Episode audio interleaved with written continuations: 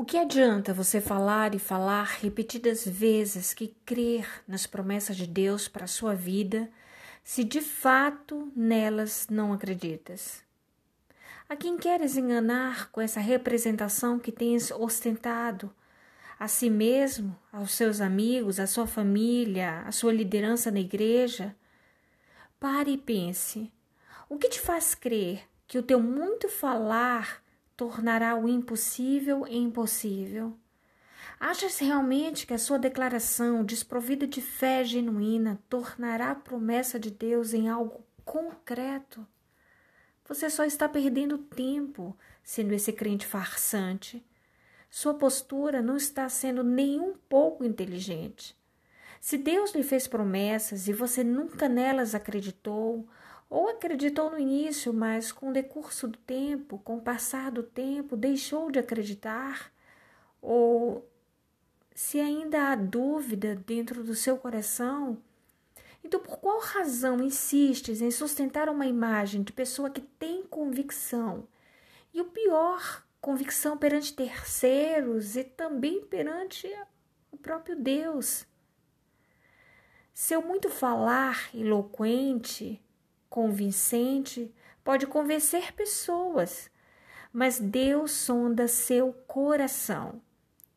Deus examina sua mente, pensamentos. Se Ele tem o poder de enxergar o que existe de mais camuflado dentro de nós, não seria mais sábio confessar para Ele aquilo que Ele já sabe ao nosso respeito e pedir ajuda? Não seria mais honesto da nossa parte chegar diante dele, clamar para que a fé não nos falte ou falhe? Ou melhor seria declarar falsamente que cremos nas promessas dele para as nossas vidas. Certamente ele apreciará nossa honestidade.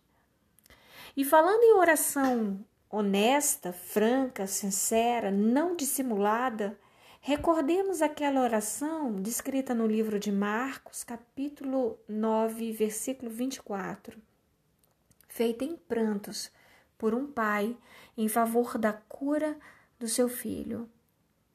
Ele disse: Eu creio, Senhor, ajuda a minha incredulidade.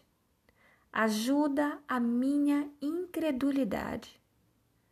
Essa não é uma oração exemplar em termos de fé, confiança, convicção, mas é sem dúvida alguma modelo de oração carregada de sinceridade, franqueza, humildade e humanidade. Se for para fazer uma oração fingida, professando uma fé falsa, melhor seria ficar em silêncio. Ficar em silêncio fique em silêncio. E no dia em que decidires abrir seus lábios diante de Deus, que não seja para apresentar uma oração hipócrita, falsa, que não seja para diante de Deus apresentar uma fala falsa. Nenhum relacionamento sobrevive com mentiras. Nenhum relacionamento sobrevive com mentiras. E o nosso relacionamento com o Pai não é exceção, não é. Pois aquele que é a verdade ama a verdade.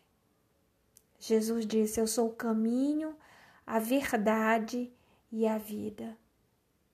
Aquele que é a verdade ama a verdade. Deus abençoe você. Apresente sinceras, sincera oração a Deus. Se algo lhe dói, diga. Se está alegre, fale. Se está triste, diga. Seja sincero diante de Deus. Deus abençoe você a paz.